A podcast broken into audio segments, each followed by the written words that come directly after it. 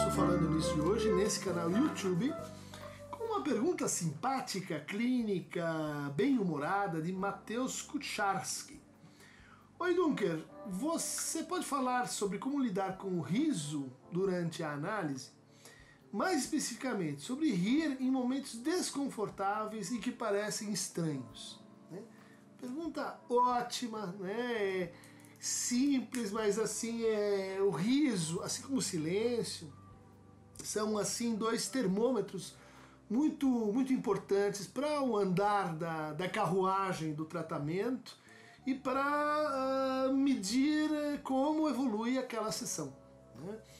É, eu vou me basear nas considerações que vou fazer num texto que saiu num trabalho antigo, né? Organizado pela Nina Araújo Leite, a querida Nina Leite, lá de Campinas, né?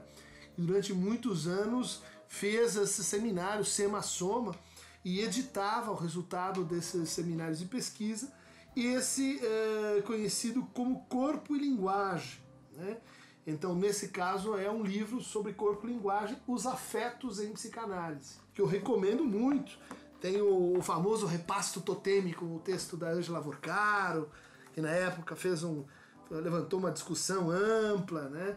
Tem o texto do, do, do nosso querido boludo, o, o, o Guilherme Milan, é, tem texto do, do Mauro, da Sueli Aires, que hoje está na Bahia fazendo um lindo trabalho, da Francisca, a, claro, Cláudia Lemos, enfim, uma época né, na psicanálise, muitos encontros em Campinas, na Unicamp, no IEL, né, no, no Instituto de Estudos da Linguagem, que vou aproveitar para comemorar né, essa, essa, esse tempo é, com vocês. Mas entrando aí na, na, na questão, né, é, é, os tipos de riso, sorriso que a gente poderia mapear assim para começo de conversa na psicanálise. Acho que há um primeiro riso, sorriso que advém assim é, daquele instante em que o desejo é flagrado?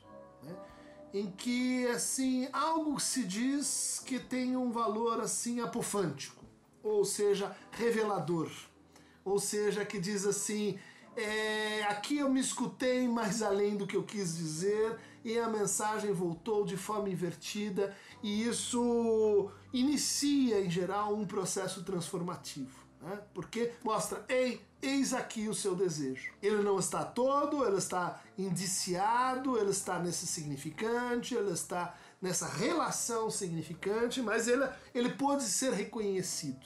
Né? Geralmente a gente comemora esse momento com um riso, sorriso, lendo pacientes que, que, que fizeram análise com Lacan e eles descrevem sistematicamente uma cara que ele fazia, né? Que era como a cara de um pescador quando pega o peixe, né?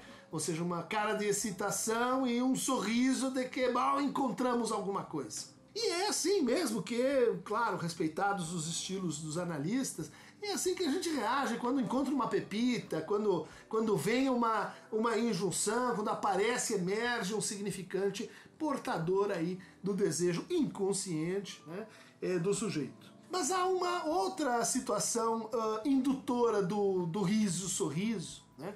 que é quando ocorre uma espécie de reversão da demanda, né?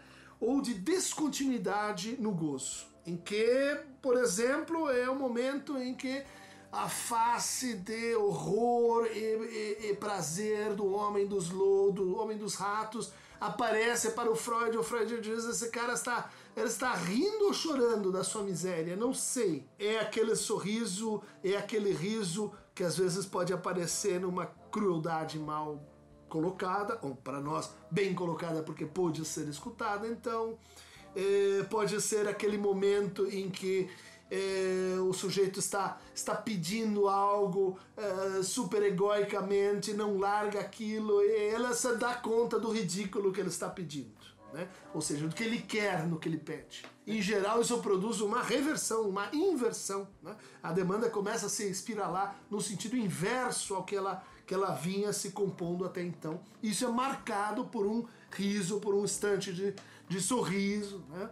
Uh, que muitas vezes uh, vai sendo assim colecionado pelo, pelo, pelo analista ou pela análise. Ah, lembra aquela vez? Ah, então aquele, aquele riso, aquele riso, aquele uh, que produz também um certo sentido de intimidade, de, de eh, como se diz, cumplicidade, eh, que é interessante, que tem o seu lugar aí dentro da análise. Uma passagem de Machado de Assis pode nos ajudar a entender eh, a dinâmica do riso, sorriso e de como isso é, pode ser útil e interessante para análise. Eu vou citar aqui uma passagem de uh, Dom Casmurro, né, em que Bentinho vai beijar Capitu pela primeira vez. Grande foi a sensação do beijo. Capitu ergueu-se rápida e eu recuei até a parede com uma espécie de vertigem. Sem fala, os olhos escuros. Né, estão o quê? A reversão da demanda, né? diante de um, de um momento de erupção do gozo. Cada um vai para um lado, eles se assustam, estão tentando entender o que aconteceu. Quando eles me clarearam, vi que Capitu tinha os seus no chão, os olhos. Não me atrevi a dizer nada, ainda que quisesse, faltava minha língua. Ou seja, voltamos para o tema lá do silêncio. Vai assistir, bullying, põe para o pessoal o silêncio. Preso, atordoado, não achava gesto nem ímpeto que me descolasse da parede e me atirasse a ela com mil palavras cálidas e mimosas. Né? Ele queria mostrar né, que o beijo tinha sido transformador, que ele queria mais, que ele amava Capitu. Não mofes dos meus 15 anos, leitor. Uh, tá falando com a gente, né? Não ria de mim, não ria de mim nessa situação. E, e de fato, você escutando essa cena, imagina que se a gente fosse o leitor, né? É, a gente está escutando essa cena de um paciente e o paciente contando os seus, seus primeiros momentos e, e, e, e aquilo tem uma dimensão cômica. Né? Por quê? Porque comemora o gozo e porque é uma descoberta desejante. É o momento em que a gente diz, eis aqui o desejo. Né? Uh, mas a cena continua, porque a mãe de Capitu entra na história. Como eu quisesse falar também para disfarçar o meu estado. Né? Ele começa a hora que a mãe da outra entra, ele começa a falar. Né? Como muitas vezes a gente vê aquele paciente que ops, escapou ali, teve um instante de verdade e ela começa a cobrir a verdade com uma falação qualquer para deixar aquilo para trás. Então, eu também, para disfarçar o meu estado, comecei como se eu quisesse falar. Chamei algumas palavras cá de dentro e elas acudiram de pronto, mas de atropelo e encheram minha boca sem poder sair nenhuma. O beijo de Capitu fechava-me os lábios. Uma exclamação, um simples artigo, por mais que investissem com força, não logravam romper de dentro. E assim, apanhados pela mãe, éramos dois e contrários. Ela encobrindo pela palavra o que eu publicava pelo silêncio. Ela, captou, encobrindo com a fala, né, falação, inventando uma história qualquer para a mãe, aquilo que ele tornava público, né, aquilo que ele dizia pelo seu silêncio. Bom, aqui nesse tipo de, de cena, né, é, que é uma cena que a gente vai procurar, ela acontece com uma certa regularidade, né, na lembrança dos nossos, dos nossos pacientes. Ela é uma cena que joga com dois afetos fundamentais. De um lado, a culpa, né, o super-eu que que, que acossa a cena com a intrusão da mãe e, e Capitu tentando, é, vamos dizer assim, fazer a sua oferenda de palavras para o super-eu. E do outro lado, o silêncio, né? É, que é o silêncio da vergonha, né? que é o silêncio da verdade portada pela vergonha. É a verdade que, inclusive, se denuncia no, no ficar vermelho, né? no corpo que te trai, né? no corpo que, que fala ali onde você queria que ele ficasse em silêncio. E é assim que está o, o Bentinho nessa situação. Ele se diz em silêncio, mas ele está falando. Né? Seus dedos estão tamborilando, ele está se entregando, a sua pele, vamos dizer assim, fica vermelha. Ali está a experiência da profunda da vergonha. Como a gente reage a isso em geral? Um sorriso. A gente comemora esse momento, né? Em assim, em consideração, em comiseração, em, eh, em assim respeito à divisão fundamental do sujeito numa situação como essa. Então, o riso intempestivo, o riso que a gente não sabe o que fazer com ele, é, é esse riso que está aqui sendo retratado pelo, pelo Machado. Mas vamos um pouco mais de teoria. Né? No seu trabalho sobre o X relação com o inconsciente, o Freud vai falar numa, numa mímica de representação, né? numa Vorstellung-Mimik, em que quando a gente está com o outro, né, a gente começa inconscientemente a espelhar o outro se a gente vai com a cara do outro, se está fluindo ali uma simpatia. É o que os etólogos chamam de sincronia de ou espelhamento comportamental. Se um cruza os braços, o outro cruza também. Se um cruza a perna, o outro cruza também. Um mexe no cabelo, o outro mexe também. Um ri, o outro ri também. Ou seja, essa modulação do tá me acompanhando, é, essa modulação fina né, sobre a mútua compreensão, que é também importante em alguma medida na análise, ela é pontuada por um, por um outro tipo de sorriso. Né? É aquele sorrisinho de é, maroto, vamos dizer assim. Mas ele diz: se a mímica funciona perfeitamente bem, uh, o máximo que a gente vai ter é o sorriso de assentimento. Mas a mímica não é responsável pelo, pelo, pelo, pelo cômico. A gente não a gente não ri propriamente de um bom mímico, a gente, a gente se espelha, a gente admira como ele é capaz de imitar, né, e de refazer artificialmente cada, cada musculatura, mas a gente não ri. O riso emerge dentro da mímica de representações desde que aconteça uma dessas duas condições. A primeira é um gesto discordante do fim a que se propõe. Né? Você vai fazer uma coisa e acaba fazendo outra. E a segunda é um gesto percebido como supérfluo, demasiado ou exagerado. Então aí a gente já tem duas outras condições clínicas muito recorrentes. Né? É aquele riso para tampar o buraco, é o riso que eu, que eu interponho depois que algo muito grave foi dito e eu quero deflacionar aquilo, eu quero, quero esquecer aquilo. Né? Então o que, que eu faço? Eu exagero. Né? Eu crio um exagero onde, onde não, não devia, devia estar a falta, né? devia dar, dar a gravidade.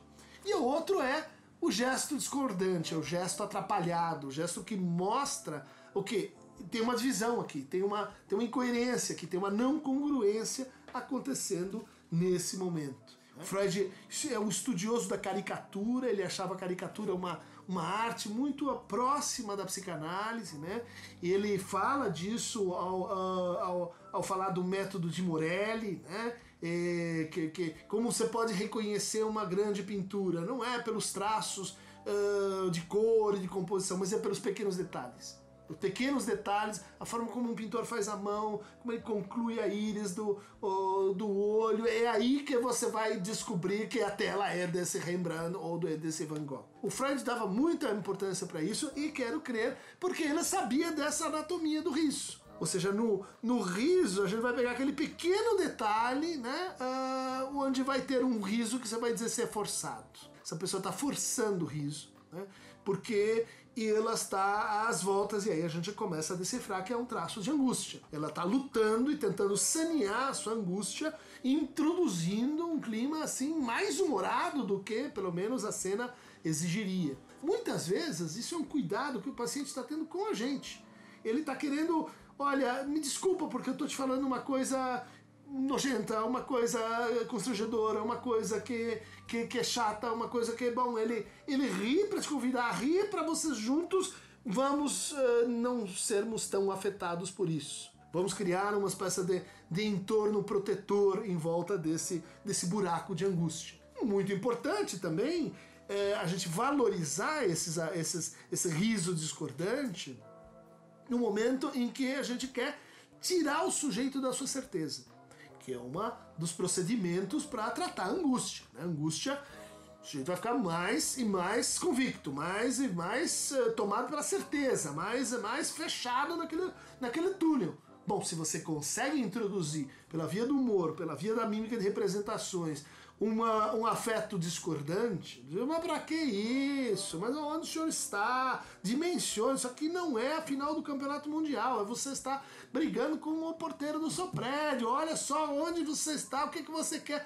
Ah, é verdade, eu tava, eu tava vivendo uma tragédia, mas é uma comédia. Pois é. Como é que a gente faz isso? Introduzindo uma. Ah, meus pacientes detestam quando eu, quando eu faço isso, mas eu faço, e eu acho que eu faço bem, uma risada fora de hora. Mas você não tá vendo que eu tô. Eu tô brigando com ela porque isso aqui é impossível, é decisivo, é dramático, é não sei o que, e eu dando risada do outro lado, dizendo, escuta, muda a sintonia, abaixa o tom, não é nada disso, você é mentiroso. Às vezes não dá certo, mas é um tipo de intervenção, né, que você tem que fazer, mas a partir do que? Da exageração do que você sente. Não vai criar uma risada que não, que não tá ali de alguma forma, mas ela modifica a paisagem da cena. Você vai do, do lírico pro cômico, você vai do, uh, do grave poético para o humorado, você vai do trágico para o ridículo. É muito importante dizer para as pessoas quando elas estão no ridículo, porque em geral elas não sabem disso, elas não querem saber disso. E o que, que é o ridículo?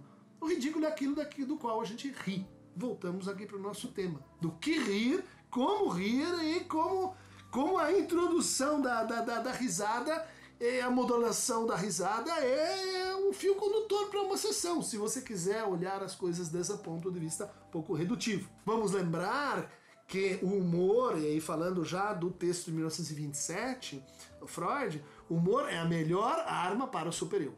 Então, aquele que está possuído pelo superior, está angustiado porque seu eu masoquista não para de, de produzir para a crueldade superegóica, ali você precisa inventar humor. Às vezes não dá, às vezes a pessoa se fecha, mas ali é preciso algum humor para que a pessoa te escute. Senão ela só escuta mais crítica, mais insuficiência, mais impotência, mais, uh, vamos dizer assim, objetivação de si mesmo. Para encerrar, vamos lembrar que o riso ele pode ser, para o Freud, de inibição, sintoma e angústia, é causado por três uh, situações.